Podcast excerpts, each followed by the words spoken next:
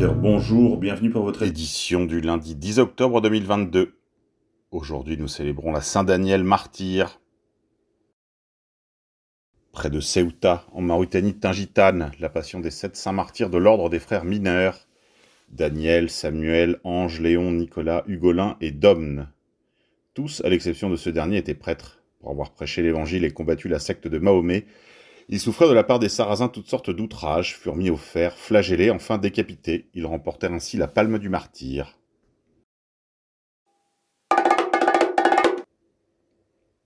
Une attaque a eu lieu contre le pont qui relie la Crimée à la Russie continentale. La Douma russe considère cela comme une déclaration de guerre. Tout cela nous rapproche évidemment d'un conflit nucléaire. Les responsables en sont bien sûr l'OTAN, les États-Unis, l'Union européenne et le nouvel ordre mondial au plus large. Pour ce qui concerne le pont de Crimée qui relie Kerch à la région de Krasnodar et qui a fait l'objet d'une attaque euh, les nuits passées, Moscou a pendant un certain temps parlé d'un attentat au camion piégé. Retrouvez les images du missile qui a été tiré sur le pont sur mon fil Telegram, repère underscore K, repère underscore K. International, les États-Unis achètent pour 290 millions de dollars de médicaments anti-radiation en cas d'urgence nucléaire. Cela voudrait-il dire que les services de renseignement américains ont des informations que nous n'aurions pas? Guerre en Ukraine. Pour Moscou, les pays occidentaux livrant des armes à l'Ukraine sont impliqués dans le conflit. Poutine lance un dernier ultimatum avant représailles. Ordre a été donné aux sous-marins russes de quitter leur base et se tenir prêts à toute éventualité. La troisième guerre mondiale est probablement déjà en route.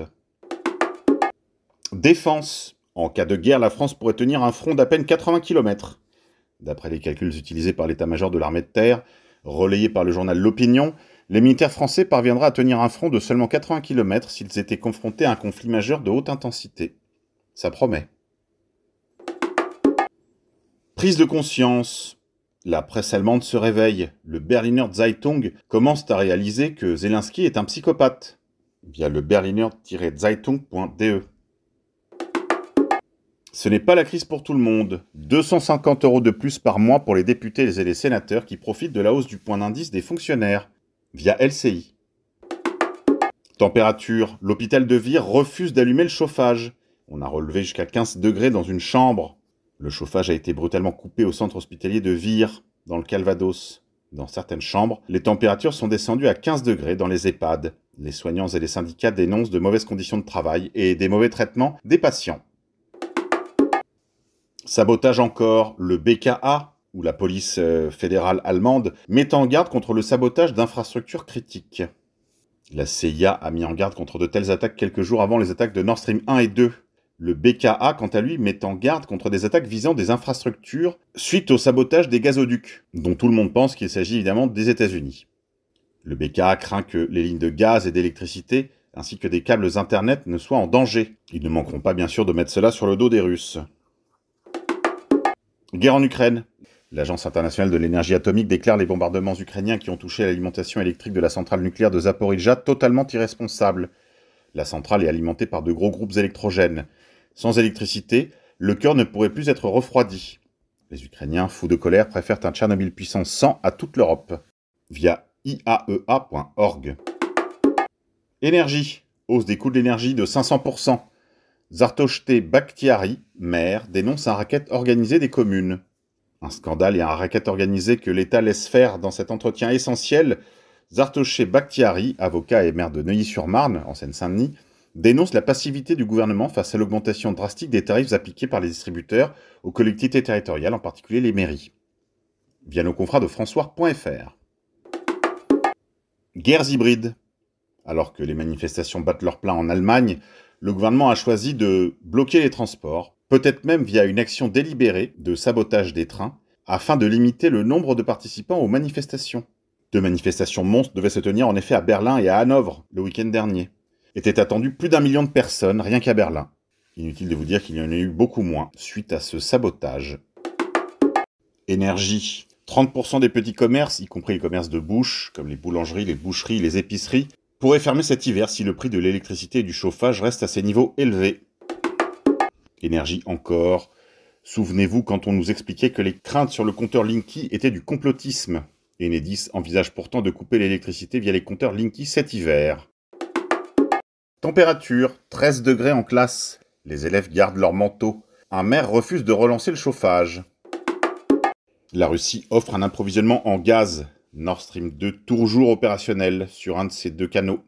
Mais personne ne s'en soucie. Économie. La pauvreté menace. Un ménage allemand sur quatre n'a plus les moyens d'acheter de l'énergie. Pourquoi croyez-vous que les Allemands sont dans la rue tous les soirs? Via focus.de. Les États-Unis gagnent 200 millions d'euros sur chaque pétrolier. Les Allemands ont fini par comprendre qu'ils étaient les dindons de la farce. Via n-tv.de.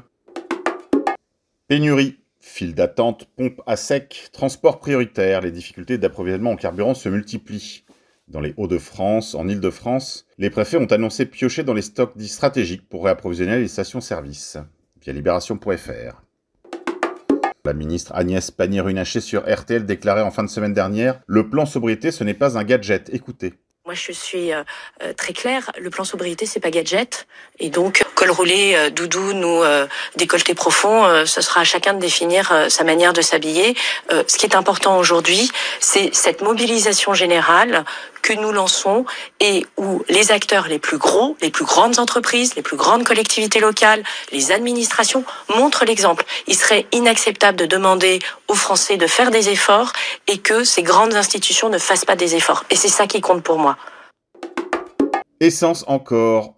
Interrogé sur LCI hier soir à propos des pénuries de carburant qui s'accélèrent sur le territoire, Olivier Véran répond. 30%, 30% des stations-service qui sont touchées, c'est bien ça, dans l'ensemble du pays. Oui, 30% des stations qui manquent d'au moins un carburant. Il faut vraiment comprendre que, à l'échelle du pays, on a de l'essence. Retrouvez la carte des pénuries d'essence sur mon fil Telegram, repère underscore K, repère tiré du 8 K. 1581 stations sont en rupture totale de carburant, 847 sont en rupture partielle. Si vous voyez seulement la carte comme moi, vous verriez que elle est presque entièrement couverte d'orange et de rouge. Sobriété énergétique encore. Écoutez votre Premier ministre Elisabeth Bernstein. La Russie a choisi de faire de son gaz un objet de chantage, provoquant en Europe des risques de pénurie pour cet hiver et une envolée des prix de l'énergie. Face à cela, certains proposent de nous soumettre à la Russie d'accepter ces termes et d'abandonner l'Ukraine. Les écouter, ce serait tourner le dos à un membre de la famille européenne et renier nos valeurs. Ce n'est pas une option. Nous allons continuer à soutenir l'Ukraine, continuer à faire pression sur la Russie. Mesdames et messieurs, si la sobriété énergétique est une réponse à l'urgence, je crois aussi qu'elle doit être une prise de conscience. La baisse de la consommation d'énergie doit s'inscrire dans le temps long. Ce n'est pas un effet de mode le temps d'un hiver, c'est une nouvelle manière de penser et d'agir. Ce n'est pas une question de principe ou d'idéologie, il en va de notre transition écologique, il en va de notre souveraineté, il en va de notre pouvoir d'achat. La sobriété, c'est un pilier de notre planification écologique. Avec elle, nous prendrons des bonnes habitudes dans la durée. Nous allons accélérer la décarbonation de notre industrie. C'est un atout maître pour baisser de 55% nos émissions de gaz à effet de serre d'ici 2030 et atteindre la neutralité carbone en 2050. La sobriété, c'est un levier essentiel pour sortir rapidement de notre dépendance aux énergies fossiles. Elle permettra une transition maîtrisée vers un mix énergétique décarboné et plus souverain autour du nucléaire et du renouvelable. Pénurie. Nouvelle phrase magique du gouvernement McKinsey. Ne dites plus pénurie d'essence, mais difficulté d'approvisionnement temporaire. Dans les Hauts-de-France, les trois quarts des stations essence sont vides et fermées. Celles ouvertes, il faut compter plus de trois heures d'attente. Les gens en viennent à se battre. Il y a même eu un incident où un jeune de 20 ans a tué un père de famille d'une quarantaine d'années parce qu'il était passé devant lui dans la file. Olivier Véran, porte-parole du gouvernement, récidive. Souvenez-vous, il y a quelques jours, il nous disait Il n'y a pas de pénurie. Voilà ce qu'il nous a dit en fin de semaine dernière. Écoutez. Actuellement, nous ne manquons pas d'essence, nous ne manquons pas de carburant. D'ailleurs, les groupes euh, de pétroliers importent davantage d'essence pour combler les difficultés qu'ils ont à sortir leur propre carburant de leur raffinerie. Mais ça veut dire qu'il y a des difficultés qui peuvent être rencontrées ça et là. Et dans certaines régions, c'est un peu plus dur. C'est la région Hauts-de-France. Donc il n'y a pas de, de pénurie au global. On n'est pas en train de manquer de carburant. On n'est pas en difficulté d'approvisionnement. En revanche, il y a ces difficultés et ces tensions. Et comme à chaque fois que ça arrive, dès qu'on parle de tension sur les carburants, eh bien il y a de l'inquiétude compréhensible qui monte et un certain nombre de nos compatriotes qui vont de fait dans les stations essence, craignant d'en manquer demain, ce qui crée des effets d'embouteillage et ce qui peut accentuer les tensions dans certaines stations. À, Paris, il y a plus de 90% des stations qui ne rencontrent aucune difficulté, plus de 90%. Et celles qui rencontrent des difficultés, c'est des difficultés temporaires. Elles seront à nouveau achalandées en essence. Mais vous dites, il y avait la faute- 50 bagnoles. Il y avait 50 bagnoles qui faisaient la queue. Alors, en plus, ça peut être dangereux sur la sur la voie, qui faisaient la queue devant la station. Et, et on voit, on commence à voir des gens qui arrivent avec des des, des conteneurs, des jerrycans, au cas euh, où il y aurait plus d'essence dans En notre fait, pays. Donc, il Olivier faut faire vous attention dites- à ne vous pas dites- accentuer quelque chose. Olivier de Véran nous soutient qu'il n'y a pas de pénurie et pourtant, euh, il y en a à la pompe. Écoutez. Devant cette station, les coups de klaxon s'enchaînent. La file de voitures s'allonge sur la route. Les employés doivent gérer des clients parfois mécontents, surtout lorsque la station est contrainte de fermer, faute de carburant disponible.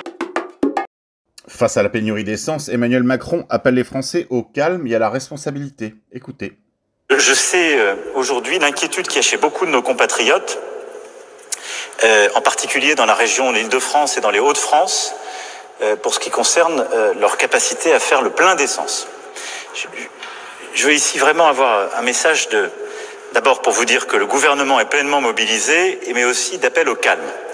Il y a eu des mouvements de grève liés à des revendications salariales dans le groupe ESSO, puis dans le groupe Total. Ceci a conduit à la fermeture de plusieurs capacités et donc à des ruptures sur certaines, euh, dans certaines stations. C'est un, phénomène qui est lié purement à ces mouvements sociaux. Face à ces premières raréfactions, il y a eu des comportements de panique et plusieurs de nos compatriotes ben, ont été à la pompe plus vite pour faire le plein en quelque sorte par précaution, ce qui généralement accélère le même effet. J'appelle aussi chacune et chacun à la responsabilité parce que voilà, nous sommes un peuple de, de compatriotes solidaires et je, pense que toutes les revendications euh, salariales sont légitimes, mais il ne faut pas qu'elles empêchent les uns et les autres de, vivre et de pouvoir euh, circuler, fonctionner, parfois pouvoir faire son travail. Et, et donc il faut qu'on garde tous euh, l'esprit de responsabilité. Et en parallèle, le gouvernement a agi pour mobiliser ce qu'on appelle les réserves stratégiques et nos capacités disponibles pour pouvoir les libérer et alimenter les stations-service qui étaient en rupture. Pas vous, mais ça sent quand même un peu la fébrilité. Essence encore, la grève a été revotée dans plusieurs raffineries ce samedi, faisant craindre une accélération des pénuries sur tout le territoire, via putsch.media. Manifestation, résistance en Allemagne, les foules crient dans les rues Je veux du gaz et du pétrole russe. Cette manifestation été instantanément qualifiée d'extrême droite par la presse mainstream. Vouloir du gaz pour chauffer sa maison et de l'essence pour faire rouler sa voiture est donc une pratique d'extrême droite. Humour, l'art de la guerre. Après avoir bombardé votre propre centrale nucléaire, faites exploser votre propre gazoduc, puis, pour vous assurer de la victoire, faites exploser votre propre pont pour couper votre propre ligne d'approvisionnement. Donsu. Énergie encore, Linky, l'onde de trop. Découvrez les solutions pour se protéger du compteur Linky d'Enedis dans votre magazine Nexus numéro 117, celui de juillet-août 2018. À commander sur le site du magazine Nexus. Énergie. Saviez-vous que les quartiers de Paris les plus énergivores sont le 16e, le 8e, le 9e et le 17e arrondissement, c'est-à-dire les quartiers chics, où vivent politiciens, stars du showbiz, journalistes et oligarques? Le gouvernement concentrera-t-il d'abord ses efforts et les coupures sur ces arrondissements? Ce ne serait que justice. Vers un risque imminent de milliers de faillites, le patronat français tire la sonnette d'alarme. Le patronat européen avertit l'Union européenne ce jeudi 28 septembre. La crise de l'énergie fait peser un risque imminent d'arrêt de milliers d'entreprises européennes. Dans le même temps, Geoffroy Roux Bézieux, président du MEDEF, affirme que le risque de faillite est de plus en plus grand. Les prix élevés du gaz et de l'électricité font peser un risque imminent de perte de production et d'arrêt de milliers d'entreprises européennes. Dans une lettre adressée à la présidente de la Commission européenne Ursula von der Leyen, l'association patronale réclame notamment un assouplissement du cadre des aides d'État aux entreprises en difficulté, un découplage d'urgence des prix de l'électricité et ceux du gaz, ainsi que la mobilisation de tous les moyens de production d'électricité disponibles. Même son cloche chez Geoffroy Roux de Bézieux, président du MEDEF, invité de France Info, jeudi 29 septembre dernier. Le patron des patrons lance une alerte à Emmanuel Macron sur le risque de faillite massive liée à la crise énergétique. On a fait une enquête flash auprès de nos adhérents. Sur 800 entreprises qu'on a interrogées, 11% envisagent de ralentir ou d'arrêter leur production, a-t-il constaté au micro de nos confrères. Se disant très inquiet, le président du MEDEF a évoqué un mur de faillite, certes contenu pendant la crise du Covid, mais dont les conséquences pourraient être bien réelles dans la période qui vient. Geoffroy Roux de Bézieux prône ainsi le découplage des prix du gaz et de l'électricité. Il y a urgence, et c'est au niveau européen qu'on doit le faire, à changer ce système absurde qui fait que le prix de l'électricité est lié au prix du gaz. C'est un prix artificiel qui ne correspond pas à une réalité économique. Chaque mégawattheure d'électricité et chaque milliard de mètres cubes de gaz comptera cet hiver. Il est possible et nécessaire de faire davantage pour accroître l'offre d'énergie en Europe. Il est extrêmement important d'intensifier encore l'action extérieure auprès des fournisseurs et de déployer au plus vite des capacités supplémentaires en matière d'énergie renouvelable, d'énergie nucléaire, d'énergie à faible émission de carbone et de gaz naturel en Europe, estime encore Business Europe. De nombreuses entreprises étant au bord de l'effondrement, il convient d'envisager toutes les options pour faciliter la production d'énergie, y compris des adaptations législatives temporaires ou des moratoires, demande encore l'organisation au moment où des réacteurs nucléaires sont mis à l'arrêt en Belgique et en Allemagne. Via la dépêche.fr. Eric Olsen est mort. Qui était Eric Olsen? Eh bien, il était le chef de l'enquête sur les attaques terroristes contre Nord Stream 1 et 2. Olsen a été retrouvé chez lui. Il aurait été tué par une piqûre de guêpe il a ensuite été incinéré dans les heures qui ont suivi. Laissez-moi vous redire cela. Le chef de l'équipe d'enquêteurs sur l'attentat contre Nord Stream 1 et 2 est mort d'une piqûre de guêpe. Il a ensuite été incinéré, immédiatement après. Monde d'après. Lors d'une réunion du parti, entre guillemets, conservateur britannique, pour réaliser des animations, on a fait appel à des drag queens et à des activistes trans. Il s'agissait de la conférence annuelle du Parti conservateur britannique. Cet événement a évidemment rencontré le soutien du nouveau Premier ministre britannique Liz Truss, ainsi que des membres de son cabinet. Retraite. S'il y a une réforme des retraites en cours, c'est uniquement à l'instigation de BlackRock, comme vous avez eu le Covid avec McKinsey. Santé. Des données suggèrent que le syndrome de mort subite des adultes est dû au vaccin l'un des principaux médias mainstream des Philippines, écrit en 2021 L'excès de mort, tout de même 40%, a commencé en mars. Et exactement au moment où ont commencé euh, les campagnes de vaccination massive contre la Covid-19. Rien d'autre ne s'est produit en mars de cette année. Rien ne s'est accéléré autre que les campagnes de vaccination. La courbe des morts suit celle des vaccinations. Via lifestyle.inquirer.net. Via l'Arche Noire. International. Un groupe de soldats russes et de soldats américains se sont croisés euh, sur les routes de Syrie hier et ont pris des photographies ensemble. Cela nous montre combien euh, les hommes du rang se fichent pas mal de la guerre. Ce sont les politiciens qui font les guerres, via Nether Provision et Delil Suleiman. Culture de mort. Un film pédophile avec... a soulevé une polémique lors du festival du film de Berlin. En effet, certains spectateurs ont été troublés de voir une relation entre euh, une petite fille de 10 ans, synthétique, un robot, et un homme adulte. Tout cela réalisé à l'aide d'images de synthèse et contenant des scènes de nudité via The Independent. Résistance. Trois loges maçonniques ont brûlé hier dans le Grand Vancouver, au Canada. Tribu de lumière.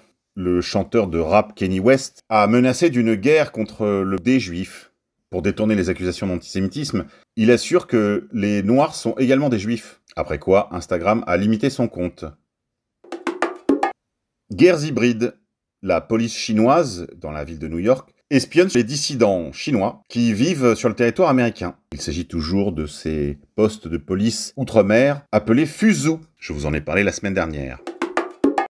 Résistance, sport. Des militants appellent les équipes de football arabes à porter des brassards aux couleurs de la Palestine. Ceci en réponse aux équipes européennes qui portent des brassards aux couleurs de l'Ukraine. Finance les banques centrales continuent d'accumuler des stocks d'or dans leurs avoirs. Cela alors que on craint le collapse des grandes monnaies internationales, dollars et euros. Selon un rapport de Chief Gold, les banques centrales ajoutent de l'or à leur bilan pour le cinquième mois d'affilée, tandis que la guerre, les crises d'approvisionnement et les pénuries d'énergie frappent l'Europe. Cela pèsera bien sûr sur les monnaies internationales comme l'euro et le dollar, ainsi que sur l'économie globale, via Shift Gold.